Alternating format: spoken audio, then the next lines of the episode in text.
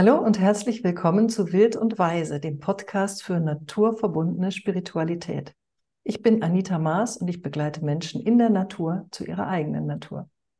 Und heute freue ich mich, mit euch das Thema des Schamanismus zu beleuchten. Dafür habe ich Tom Köhler eingeladen. Hallo Tom. Hallo Anita. Ja, wir haben uns bei dem Kongress Sinn macht Gewinn kennengelernt. Da ist immer eine ganz besonders handverlesene Gruppe von Menschen unterwegs. Und da habe ich dich kennengelernt als Gerüstbauschamanen. Das hat mich natürlich neugierig gemacht. Und wir hatten das große Glück, die Zugfahrt zurück von, also viele, viele Stunden miteinander zu verbringen. Und dabei äh, haben wir festgestellt, dass wir die gleichen schamanischen Wurzeln haben, nämlich in derselben Tradition gelernt haben. Und das hat uns erstmal verbunden. Und jetzt haben wir ein paar gemeinsame Projekte angedacht. Und ja, da freue ich mich einfach hier mit dir einmal den Menschen zu erzählen, was wir unter Schamanismus verstehen. Das ist ja doch immer ein bisschen unterschiedlich. Und vor allen Dingen ähm, ja neugierig zu machen und mal einzuladen, zu sagen, also das interessiert mich ja schon lange, aber was ist das denn eigentlich? Schamanismus. Ja, hm. ja äh, vielen Dank, wenn das eine Frage an mich war. Ähm, ich habe noch eine kurze Ergänzung. In meiner Erinnerung hat es sich ein Stück anders abgespielt, nämlich wir haben schon die Hinfahrt zum Kongress zusammengeteilt. Äh, zwar mit einem äh, Kollegen, dem lieben Kollegen, dem Andreas Ginger, der unsere Projekte im Moment auch begleitet. Und da habe ich dich das erste Mal kennengelernt und auch das erste Mal vom Mars Magazin gehört, das ich bisher leider noch nicht gelesen hatte und während ihr euch unterhalten habt, durfte ich ja sehr viel im Mars-Magazin äh, lesen. Und das war mhm. so etwas wie, würde ich ausdrücken, da, das hat irgendwie ein Feuer in mir entzündet. Und insofern hat es sich echt toll ergeben, dass wir die Zeit hatten, auf der Rückfahrt äh, mal von dem ersten hinschnuppern oder energetisch würde ich mal sagen, ich bin einem Licht gefolgt und als ich dort war, habe ich gesehen, oh, äh, davon will ich mich mal erleuchten lassen. Und, äh, ja, sehr schön. Jetzt haben wir unsere Lichter zusammengetan und lassen sie. Perfekt. So soll es sein. Genau. Ja, wunderbar. Genau, also ja, bei deiner Frage, ja, Schamanismus. Ich glaube, das ist ähnlich so wie zum Beispiel das Wort Tantra, äh, das zwar in aller Munde ist oder immer mehr irgendwie trendy wird, oder wie das Wort Atmen, äh, ein Wort für etwas, was jeder glaubt zu wissen, was es ist, aber im Prinzip jeder etwas anderes drunter sich vorstellt, eine andere Vorstellung hat. Ne? Also äh, zum, ich bleibe jetzt nur mal ganz einfach bei dem Thema Tantra, wo es letztendlich vielleicht Leute gibt, die glauben, das hätte etwas mit äh, Körperlichkeit zu tun. Ja, hat das und gleichzeitig ist es eine Schule, in der man Achtsamkeit lernt. Äh, wenn ich jetzt aber ins Internet gucke, ist die meiste Konnotation nicht auf Achtsamkeit, sondern auf etwas anderes gerichtet und das ist beim Schamanismus ähnlich. Ich treffe sehr viele Menschen, die als erstes mal fragen, uh, was ist denn ein Gerüstbauschamane? Und die Antwort darauf ist, das ist ein, ein Mensch, der äh, gelernt hat, äh, das unten mit dem oben zu verbinden. Das ist nämlich der Gerüstbauer, der fängt unten an und hört oben auf. Und ähm, jemand, der quasi gelernt hat, die Natur ganzheitlich zu beobachten. Das ist das, was ein Schamane tut. Das heißt, er, er lebt nicht mit der Natur, sondern er lebt als ein Teil der Natur. Er fühlt sich nie getrennt von dem, was ist, sondern er ist immer ein Teil davon. Und insofern ist er oftmals ja auch in dem Gewahrsein, dass er ein Teil der Lösung sein kann und gleichzeitig auch ein Teil des Problems ist. So ist die Natur eben alles mit allem verbunden. Und in dem Gewahrsein, dass ich eben ein Teil davon bin, hat alles, was ich tue, eine Auswirkung. Ja. Ich nehme und das. Die, äh, die, äh, ich weiß nicht, ob sie Hopis sind, aber es gibt einen nordamerikanischen Indianerstamm, die ihren Leuten raten, bedenke die Auswirkungen deines Handelns auf die nächsten sieben Generationen. Als ich den Satz das erste Mal gelesen habe, habe ich gedacht, naja, spontan wie ich bin, ich probiere das mal für mich aus. Und dann habe ich nach einer Woche gemerkt, äh, ganz ehrlich, äh, wenn ich diese Regel einhalten will in unserer Gesellschaft hier, dann darf ich außer einatmen und ausatmen gar nicht viel machen. Ich kann mittlerweile gar nicht mehr erkennen, ob zum Beispiel ein Post, den ich liebevoll äh, in eine meiner eigenen Gruppen stelle, ob der auch liebevoll aufgenommen wird oder nicht. Ich habe manchmal gar keinen Einfluss mehr auf das Handeln der jetzigen Generation, geschweige denn in sieben Generationen. Mhm. Ja. Während bei den Menschen, die mit der Natur gelebt haben, die konnten das, ne, wenn ich jedes Jahr das Gleiche tun, nämlich sehen und dann kümmern, dann ernten und mich dann ausruhen, dann kann ich das auf sieben Generationen machen, ohne dass jemand Schaden nimmt. Mhm. Ja, diesen Nachhaltigkeitsgedanken haben ja viele jetzt auch schon aufgenommen. Aber für mich ist im Schamanismus nochmal dieses Besondere, dass wir mit der unsichtbaren Welt kommunizieren. Ne? Natürlich, alles ist mit allem verbunden, auch hier auf dieser materiellen Ebene alleine schon. Aber dann gibt es zusätzlich zu dieser materiellen Ebene auch noch eben eine geistige Ebene, die alles durchdringt und alles miteinander verbindet. Und da kommen wir jetzt dann dahin, warum viele Schamanismus so ein bisschen spooky finden, weil wir eben viele Dinge nicht sehen können, so in der normalen Geschichte. Es ist einfach eine andere Ebene, auf die man da geht. Und interessanterweise gab es ja schon immer, seit Menschen gedenken, können ja tausende von Jahren zurückgehen, gab es Menschen, die sich genau damit befassten, die dort eine Gabe hatten und die sehr gerne eben auch als Helfer, Heiler und äh, Menschen, die das Schicksal abwenden konnten, die Stürme abwenden konnten, die, was weiß ich, die Energien besänftigen konnten. Und die waren hoch angesehen. Und interessanterweise haben wir heute mit, ja, mit Ärzten manchmal Schulmediziner, die den Menschen nur noch in seiner materiellen Art sehen und nicht mehr in seiner ganzheitlichen Art. Und deswegen sind da manchmal eben auch die Möglichkeiten begrenzt. Und ist, wäre toll, wenn wir wieder das Geistige dazu nehmen würden und erkennen, dass manche Krankheit, die sich im Körper manifestiert, schon lange vorher im Außen, in der feinstofflichen Hülle für manche Leute zu sehen und zu spüren ist. Meine, ja. Den Schamanen gibt es auch unendlich viele verschiedene äh, Richtungen. Ne? Da gibt es die, die die Natur, der Natur sehr verbunden sind, die Erdheilung machen. Es gibt die, die viel mit Menschen arbeiten. Dann, dann gibt es welche, die mit dem übergeordneten Ganzen zu tun haben, die auf einer ganz anderen Ebene spirituell wirken, die mit Geistwesen kommunizieren und solchen Dingen. Aber allen gemeinsam ist äh, in meinen Augen, dass sie eben mit der geistigen Welt, mit der nicht sichtbaren Welt äh, Kontakt aufnehmen und vor allen Dingen die Dinge im Außen erkennen können und sehen können.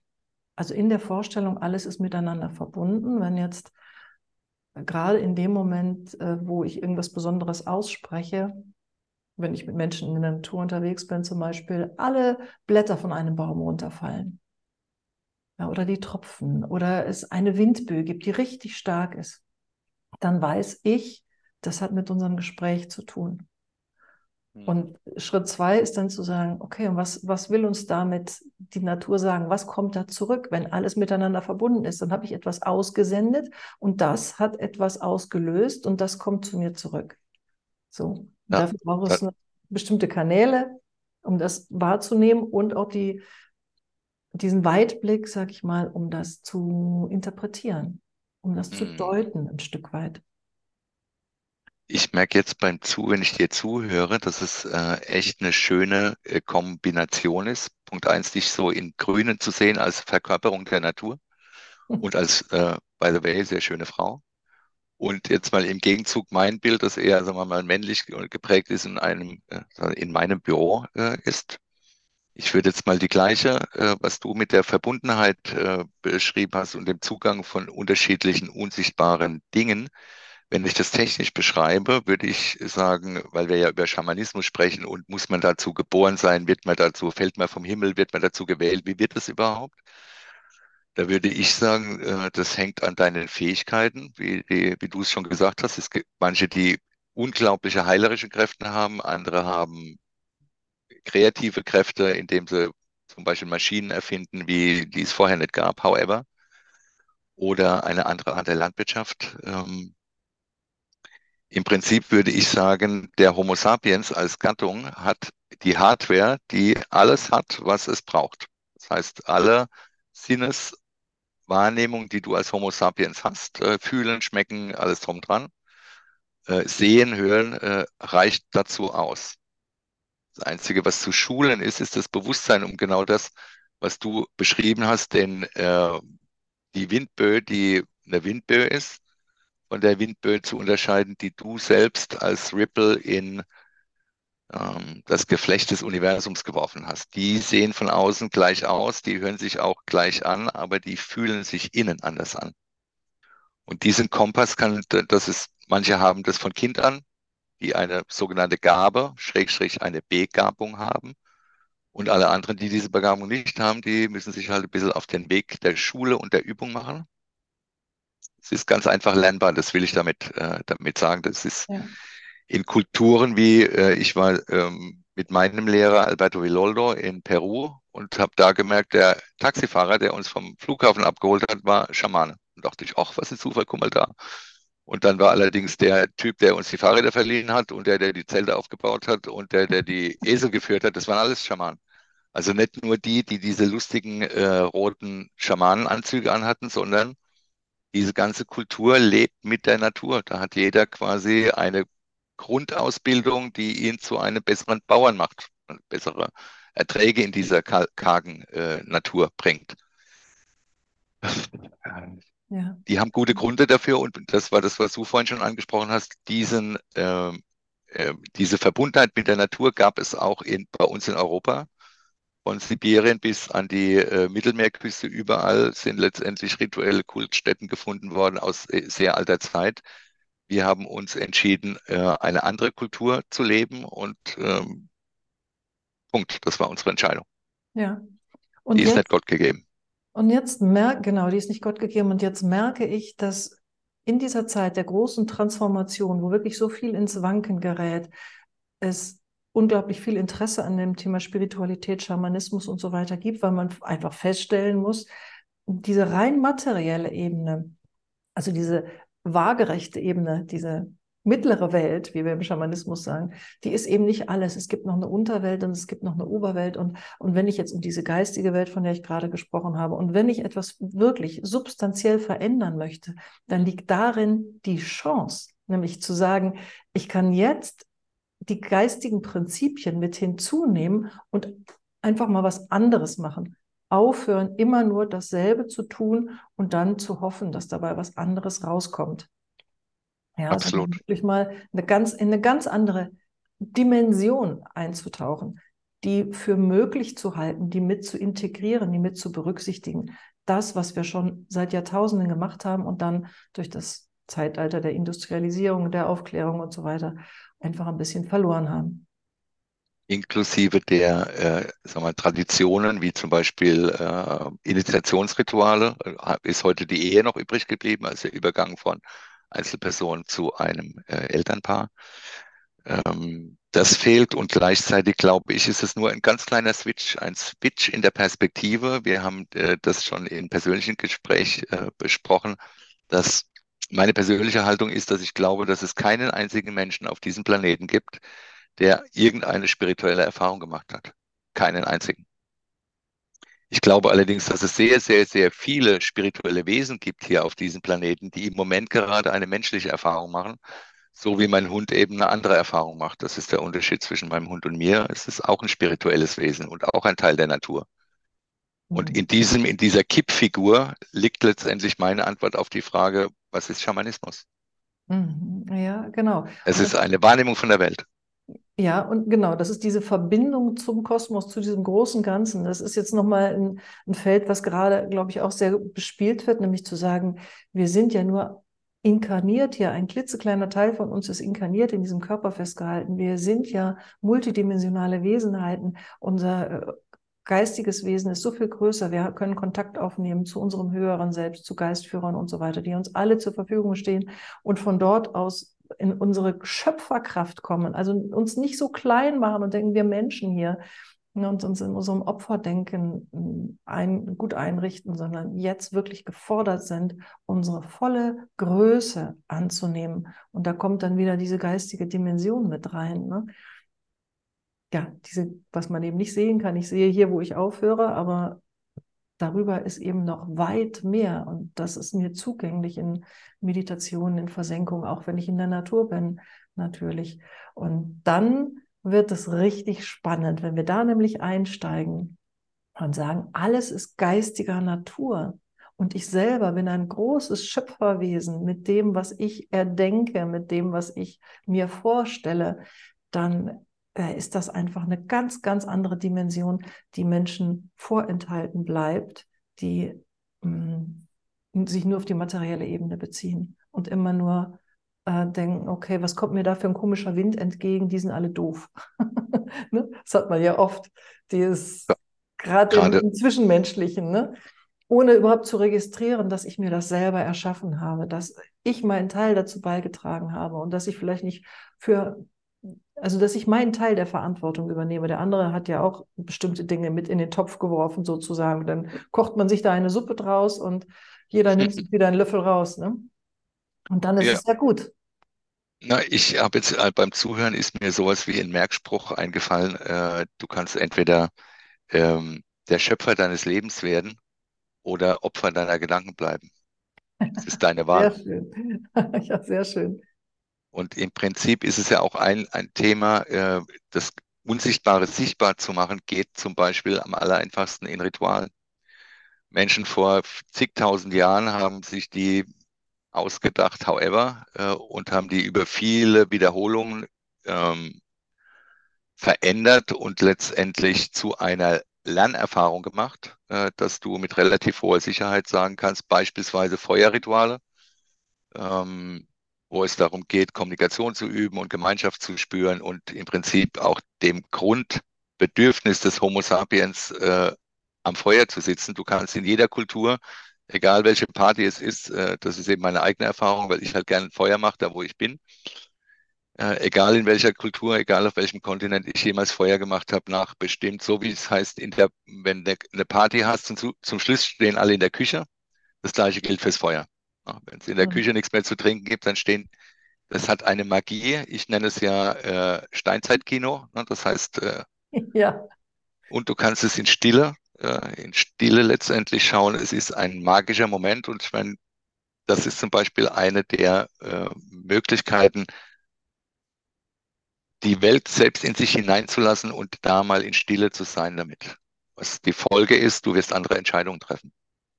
Und je mhm. nachdem, wie dein Weg ist, am Ende ist es nur diese eine Entscheidung. Will ich der Schöpfer meiner Welt sein und mein volles Potenzial dafür einsetzen, dass ich und andere eine schöne Zeit haben äh, auf diesem Planeten. Das ist das, was jedes andere Säugetier auch macht. Es ernährt sich vielleicht von anderen Säugetieren, wenn es Fleischfresser ist, aber ansonsten, das ist das, was die Natur tut. Mhm. Der, oder wie Osho, wie Osho sagt, das Blatt kümmert sich ja auch nicht darum, äh, ob es jetzt gerade Herbst ist. Das Blatt fällt dann, wenn es Zeit ist, äh, dass es fällt. Mhm. Und die Beobachtung ist, das passiert häufig im Herbst oder bei Sturm. Ja, ja, aber was du beschreibst, das kenne ich natürlich auch, dieses Feuer, diese Magie des Feuers. Und das Feuer ist ja auch ein Lebewesen als solches. Also so, es ist beseelt irgendwo ein Stück weit. Jedes Feuer ist auch anders, was da entsteht. Sie sind so unterschiedlich in meinen Feuerzeremonien. Manche qualmen und räuchern und manche knistern und da springen die Funken und sind ganz schnell weg. Oder manchmal haut es die ganze Zeit über die Schale hinaus. Und also so unterschiedlich. Jedes Feuer ist ja. so anders. Und die Menschen, die dabei sitzen, die prägen dieses Feuer, weil das Feuer diese Energie aufnimmt. Und das ist so spannend zu beobachten. Und dann habe ich das Gefühl, als würde das Feuer tatsächlich die, diese Anteile der Menschen äh, wie verbrennen, also alles Unreine quasi verbrennen, transformieren. Feuer ist ja auch das Element der Transformation. Und wenn ich da sitze, ich, ich öffne mich, es wird sowieso schön warm, ja, und man sitzt miteinander und schweigt und im Kreis und irgendwie öffnen sich die Herzen und es können Dinge verschwinden. Ne? Da können Tränen fließen, da können Sorgen, da können Kummer, da kann Wut, alles Mögliche kann an diesem Feuer verbrennen und zurückbleiben halt Menschen, die wirklich geklärt, gereinigt, gestärkt, ganz bei sich sind.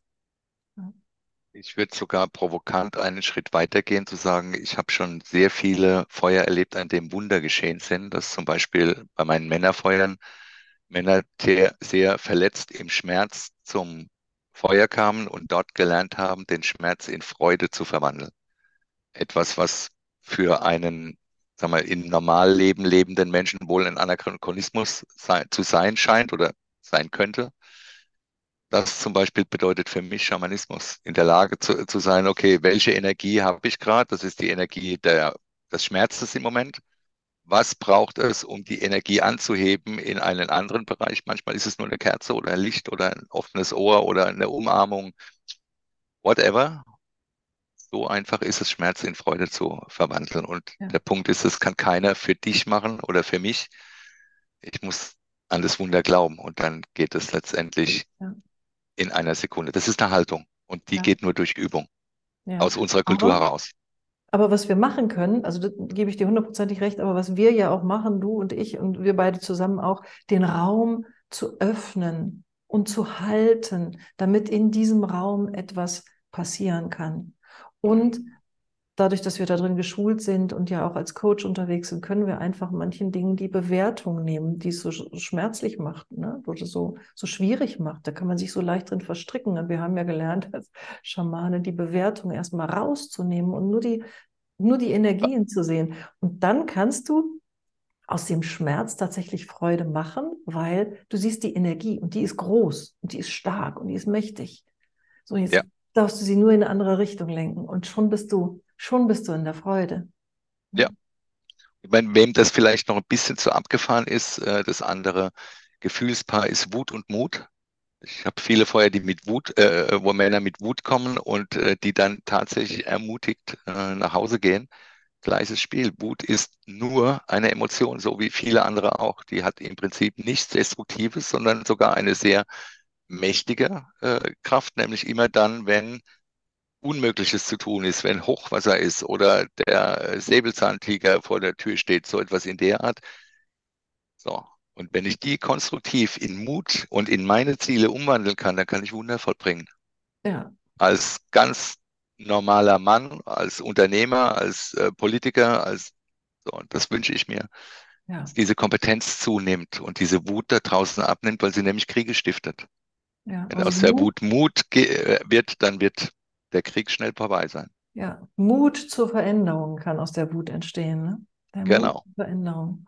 Und das ist, glaube ich, im Moment da. Also das ist das, was ich auch merke, so in der Gesellschaft, in dem, was jetzt vielleicht auch global abgeht, da ist ganz viel Unruhe, da ist ganz viel äh, ähm, auch Aufbegehren und nicht gut finden und manches äußert sich in kriegerischen Aktionen, manchmal ist es Verzweiflung, aber es ist ganz viel Emotion da. Und jetzt zu sagen, wie kann ich in dieser wundervollen, großen Menge der Energie, die da zur Verfügung steht, das wirklich so einsetzen, dass, was, dass wir die Welle reiten und was Neues daraus entsteht.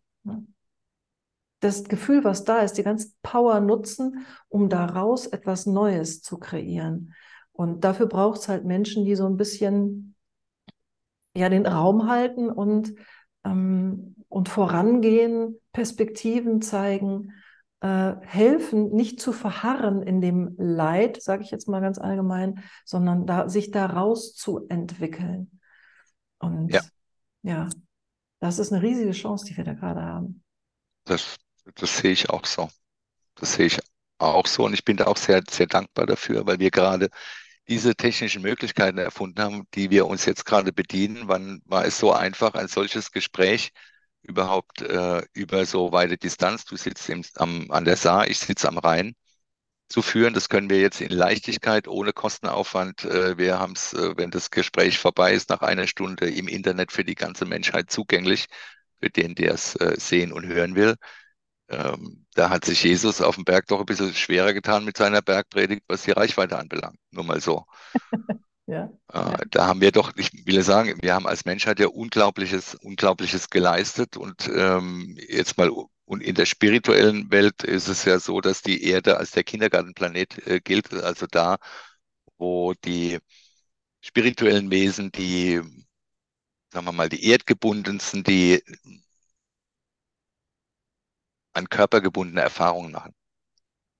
So, also das ist mhm. meine äh, eine These, der ich persönlich anhänge. Äh, da werden halt primär menschliche oder eben äh, tierische oder pflanzliche oder Steinerfahrungen gemacht. Das gibt es auf anderen Planeten faktisch nicht.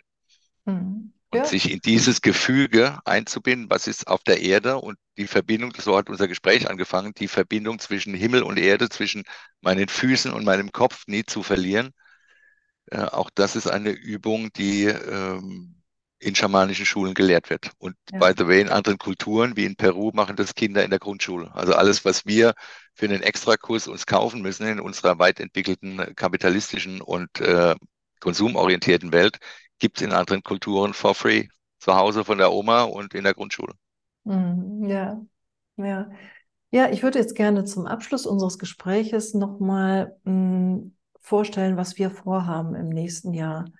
Und zwar haben wir uns gemeinsam eine Jahresgruppe vorgestellt, die zum Thema Transformation Menschen begleitet, die wirklich etwas verändern wollen. Ich glaube, das ist sozusagen Bedingung. Ne? Also nicht so, ich komme mal rein und ich gucke mal, sondern wirklich Menschen, die sagen, ja, das ist genau das Richtige für mich. Ich gehe all in.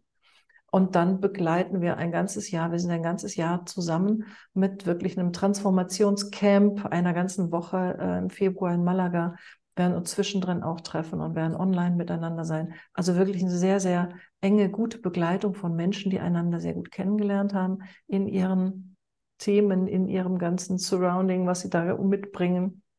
Und ja, wir dann gemeinsam äh, den Menschen zur Seite stehen und ich sag mal, ja, die Welle reiten, durch diese Zeit kommen, durch diese Zeit der Transformation, da wirklich was richtig, richtig Schönes draus machen.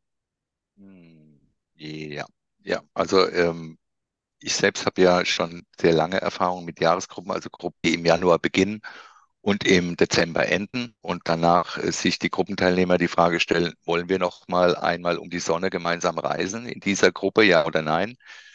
Die meisten machen das äh, bis zu drei Jahre. Das ist so die, na, nach drei Sonnenumrundungen musst du gelernt haben, äh, was du gelernt hast. Die Graffe kann das auch.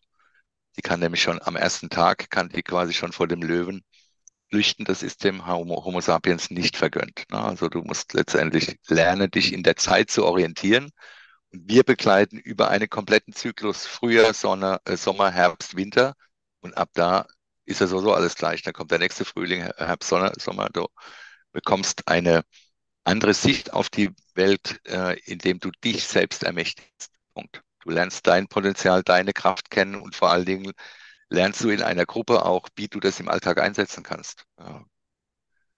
Manche ja. Menschen sind da mutig und gehen gleich voran und äh, andere sind da eben eher etwas zurückhaltend und der Zurückhaltende lernt von dem Mutigen und umgekehrt. Das ist die Macht einer solchen Gruppe.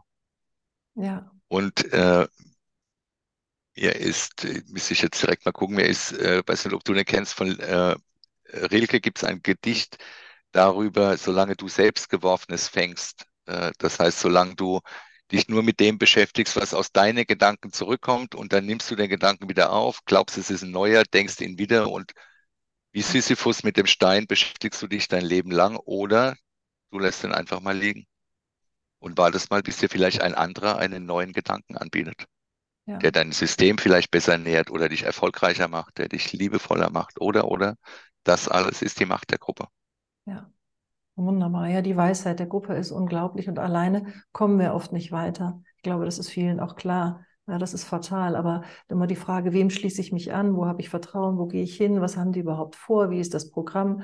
Und da muss ich ganz ehrlich sagen, wir lassen uns sehr auf die Gruppe ein. Wir haben natürlich eine ganze Menge an Tools, Methoden, Übungen und so weiter, die ja schon vielfach erprobt sind. Aber wir schauen immer, was braucht die Gruppe gerade jetzt? Was braucht es jetzt? Wir haben einen ja. schönen strukturierten Tagesablauf und zwischendrin schauen wir halt immer wieder, können gucken, passt das jetzt noch, was wir uns vorgestellt haben oder erfordert es gerade etwas ganz anderes? Ja, also ähm, ähnlich wie, wie die Natur ja den Jahr Jahreszyklus braucht, mit den vier Unterschieden haben wir eben vier Präsenztreffen in, an jeder Jahreszeit eins, weil jede Jahreszeit seine Qualität hat. Der Kickoff wird äh, sieben Tage dauern, also eine ganze Woche. Und dann zwischendurch werden wir uns nur für einen Tag oder für ein Wochenende treffen, Freitag, Samstag, Sonntag. Und jeden Monat quasi einen Schuhe-Fixtermin zu haben, um mal in der Gruppe zu sitzen und zu sagen, wo stehst du gerade? Was brauchst du von uns? Was kannst du? Wo können wir dich ermutigen, wo du vielleicht im Moment zögerlich bist oder wo können wir dir Hilflosigkeit nehmen oder Ratlosigkeit, indem wir dir Rat geben? Und es hat sich einfach gezeigt, dass äh, alles, was es so an Wochenendseminaren gibt, ähm, sage ich jetzt mal nach meiner Erfahrung, ist die Chakra-Fraktion. Du wirst relativ schnell die Energie anheben. Alle Leute wie an Silvester sagen, ab morgen wird alles anders. Jetzt gehe ich jeden Tag in die Muggibude und da und nach vier Wochen ist wieder alles beim Alten. Diesen Zyklus, äh, den vermeiden wir dadurch, dass wir Monatszyklen haben und einen Jahreszyklus und dafür jeder auf Kurs bleiben kann, wenn er die Bälle reitet. So. Ja, absolut. Ja, ich denke, dass die Kontinuität wichtig ist, weil das ist ja ein Prozess, das ist ja Veränderung. Und wenn wir vorhin von, von Schamanismus auch gesprochen haben, das ist ja, das nicht nur, es geht nicht um Wissen, es geht um Erfahrungen, die gemacht werden müssen. Es reicht nicht, einen Satz einmal zu lesen oder nachsprechen zu können, sondern man muss es ja auch fühlen, man muss es wirklich erleben. Und deswegen braucht das einfach eine gewisse Zeit. Ne? Die Buddhisten würden sagen, äh, das, was wir äh, machen, dient dazu, das Leid vom Schmerz zu unterscheiden. Ähm, Schmerz ist unvermeidbar im, im Leben, Leid ist optional. Das heißt, äh, wir lernen den Schmerz vom Leid zu unterscheiden und das ist, was der Buddhist letztendlich ja beschreibt, als wer äh, ein Leben ohne Leid erleben kann, äh, ist ein, ich glaube, die sagen erleuchteter Mensch, weiß ich nicht, was die da sagen, aber mhm. mhm. eine Frage der Haltung, eine Frage des Bewusstseins. Heißt, fokussiere den, äh, dein Bewusstsein bestenfalls auf die Natur. Wenn du nicht weiter weißt, bist du immer gut beraten. Das wäre so mein Merkspruch dazu. Ja. Ja, wir werden viel Zeit in der Natur verbringen. Wir werden natürlich jeden Abend am Feuer sitzen, so viel ist klar. Wir werden auch am Meer sein, äh, jetzt im Februar auf jeden Fall. Wir werden die Sonne genießen. Wir werden mit den Jahreszeiten gehen und ja, wir rufen unseren Stamm, wenn du dich jetzt also gerufen fühlst und sagst, jawohl, das ist genau das, was ich brauche, eine Begleitung in dieser heiklen Zeit für ein ganzes Jahr lang, dann melde dich gerne bei mir oder auch bei Tom. Ich werde natürlich deine Kontaktdaten auch verlinken unter dem Video und in den Show Notes vom Podcast und dann sehen wir uns vielleicht schon ganz bald im Februar in Malaga. Malaga 24 kann ich nur empfehlen. Danke für die Einladung, äh, Anita. Es war ein wunder, wunderschönes Gespräch. Und äh, ich gehe mal nach draußen nachschauen, ob bei mir auch so schön die Sonne scheint wie bei dir. ja, mach das. Tschüss. Bye, bye.